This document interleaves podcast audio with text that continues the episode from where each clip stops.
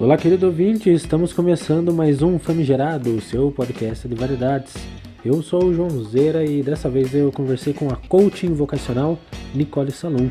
Ela me respondeu várias perguntas. Olá, Nicole, seja bem-vinda. Oi, João Guilherme e ouvintes do Famigerado. É uma honra conversar com você e falar de uma das coisas que eu mais amo fazer.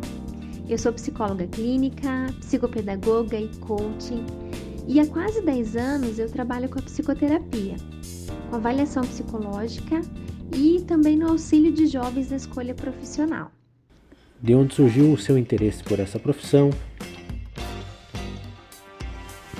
Eu acredito, João, que a psicologia me encontrou.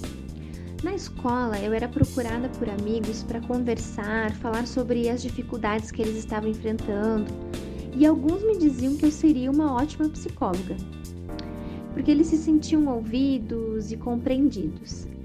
Embora eu já tivesse um familiar psicólogo, é, de verdade mesmo eu nem sabia do que se tratava.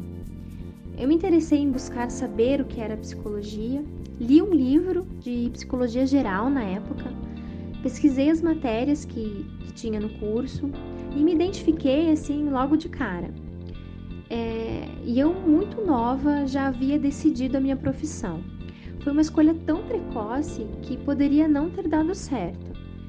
É, até porque hoje nós sabemos pela neurociências que a nossa capacidade de julgamento e decisões não está totalmente desenvolvida no nosso cérebro, até os nossos 18 anos. Então, isso quer dizer que toda escolha feita antes desse tempo tem grandes chances de, de ser uma escolha ruim mas graças a Deus eu fui uma exceção nesse Por que caso. será que o jovem tem tanta dificuldade em encontrar a sua verdadeira vocação? Eu acredito, João, que a principal dificuldade, assim que eu percebo, é, é a falta de autoconhecimento. Então, assim, ó, eu trabalho com avaliação psicológica desde que eu me formei, em 2007.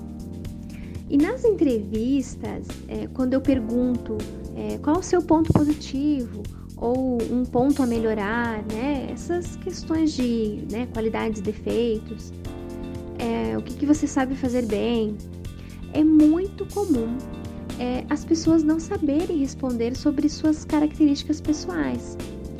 É, a nossa cultura, nossa criação, de alguma forma, acaba nos afastando de nós mesmos. E só tendo essa autopercepção, sabendo do que gosta e do que não, sabendo suas facilidades e dificuldades, as afinidades, sabendo dessas verdades sobre si mesmo, é que entenderia com facilidade a sua vocação, seu chamado, talento e dom, né? É, então, assim, o autoconhecimento é a peça fundamental, é a chave fundamental aí nesse processo de escolha. Quem não conhece a si mesmo desconhece a sua própria essência. É, então, né, mais uma vez falando da questão da cultura, né, a gente é, aprende, não, não aprende a olhar para nós mesmos e refletir sobre quem somos. Então, o jovem que tem, que não tem esse recurso interno para sua escolha, é, sente uma pressão por logo ter uma profissão, né? Essas pressões elas podem vir tanto da família como de si mesmo, né? Ou do ambiente que tá, que a pessoa tá, que a pessoa vive. É, então assim, o jovem sente que precisa sair logo do ensino médio e já ir para uma faculdade, é, né? Então assim acaba às vezes não tendo autoconhecimento, fazendo uma escolha, né? Pautada na percepção do outro, né? O que o outro tem sobre ele.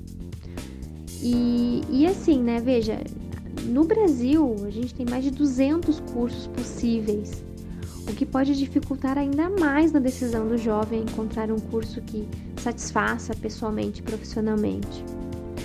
É, na clínica, eu atendo também reorientação vocacional.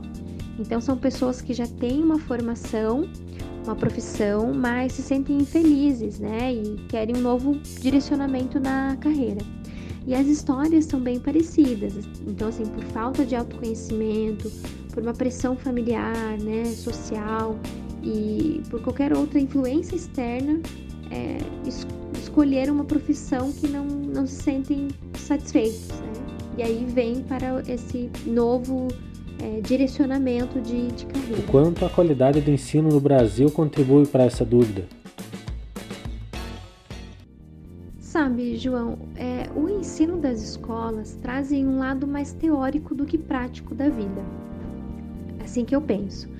É, isso tem a ver, claro, com a falta de recursos que muitas escolas possuem, é, uma alta demanda de alunos por professor, é, né? Se tem um, um ensino em massa, é, voltado para o todo, né? E isso resulta em não valorizar o indivíduo e suas capacidades peculiares. É, tem um plano é, pedagógico limitado por conta do tempo e recursos, é, e né, os professores eles precisam seguir esse, esse, esse plano pedagógico, né, atendendo os prazos de ensino. É, e assim não tem muita margem para criatividade e elaboração de conteúdos mais reflexivos e individualizados.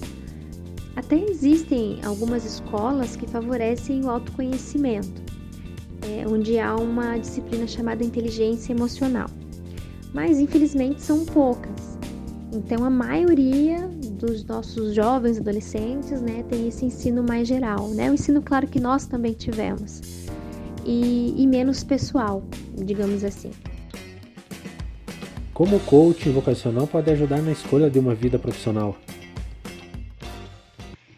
É, pode ser bem difícil escolher uma profissão quando há inúmeras opções relacionadas ao que você gosta.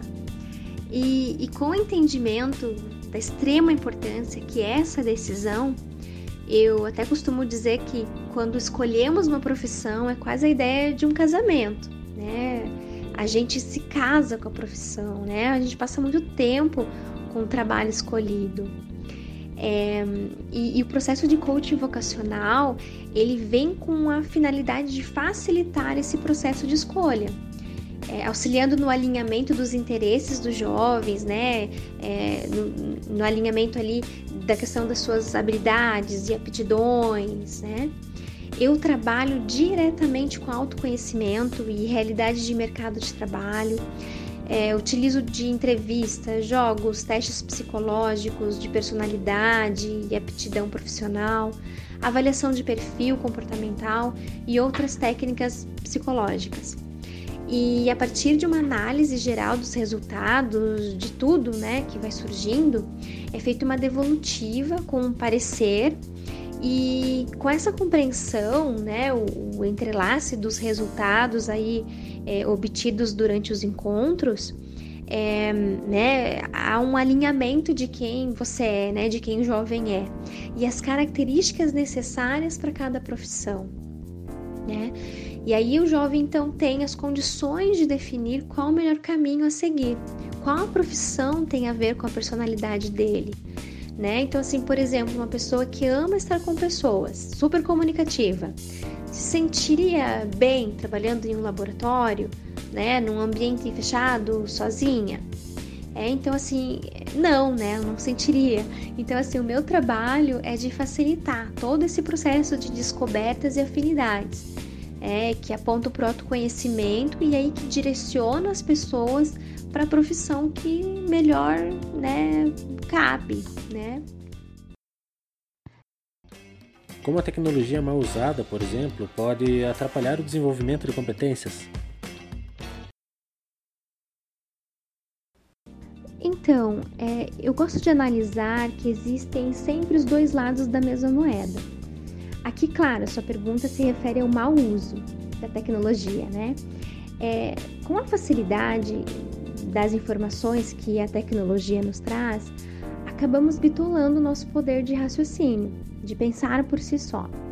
Nosso cérebro ele tem capacidades incríveis de memória, percepção, atenção, lógica, mas é, quando terceirizamos para uma máquina, nós deixamos de usar essas capacidades e elas não sendo usadas e treinadas enfraquecem. Por exemplo, o raciocínio lógico, que influencia é, nas decisões de pequenas e grandes coisas. é, ele muitas vezes é só lembrado através da matemática, dos cálculos, mas ele tem origem filosófica, o que nos leva a pensar que há uma utilização prática na vida.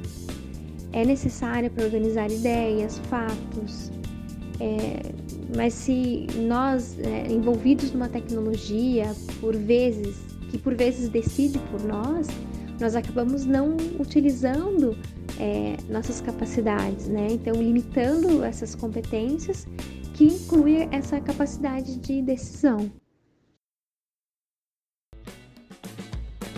O que é tão falar da autossabotagem e quais são seus traços característicos? Bem interessante essa pergunta, João, porque assim, muitas vezes o que atrapalha num processo de escolha profissional tem a ver com as crenças limitadoras que temos a nosso respeito. Então, a ausência do autoconhecimento reforça a autossabotagem. É, então, para a gente entender melhor, vamos pela composição da palavra. Então, auto, que se refere ao que é feito a si mesmo, e sabotagem, que é criar empecilhos ou obstáculos que podem ser reais ou não, é, impedindo a conquista de metas, né, os objetivos aí traçados. Então, autossabotagem, né, é criar dificuldades a si mesmo. Eu vou falar de algumas autossabotagens mais comuns, né, algumas características aqui. Talvez o ouvinte se identifique ou até possa conhecer alguém, né, assim. Então vamos lá. É, o não merecedor. Então é aquela pessoa é, que é, valoriza mais as suas falhas, acredita que não é merecedora é, de conquistar nada, acredita mais nos julgamentos dos outros e menos nas suas qualidades e capacidades, é, coloca sua autoestima nas mãos de terceiro. É, né, uma outra autossabotagem é a pessoa que possui um sentimento de inferioridade então, a pessoa sente que nunca se basta, que nada que faz é especial, sabe? Aquela ideia de que o grama do vizinho é sempre mais verde.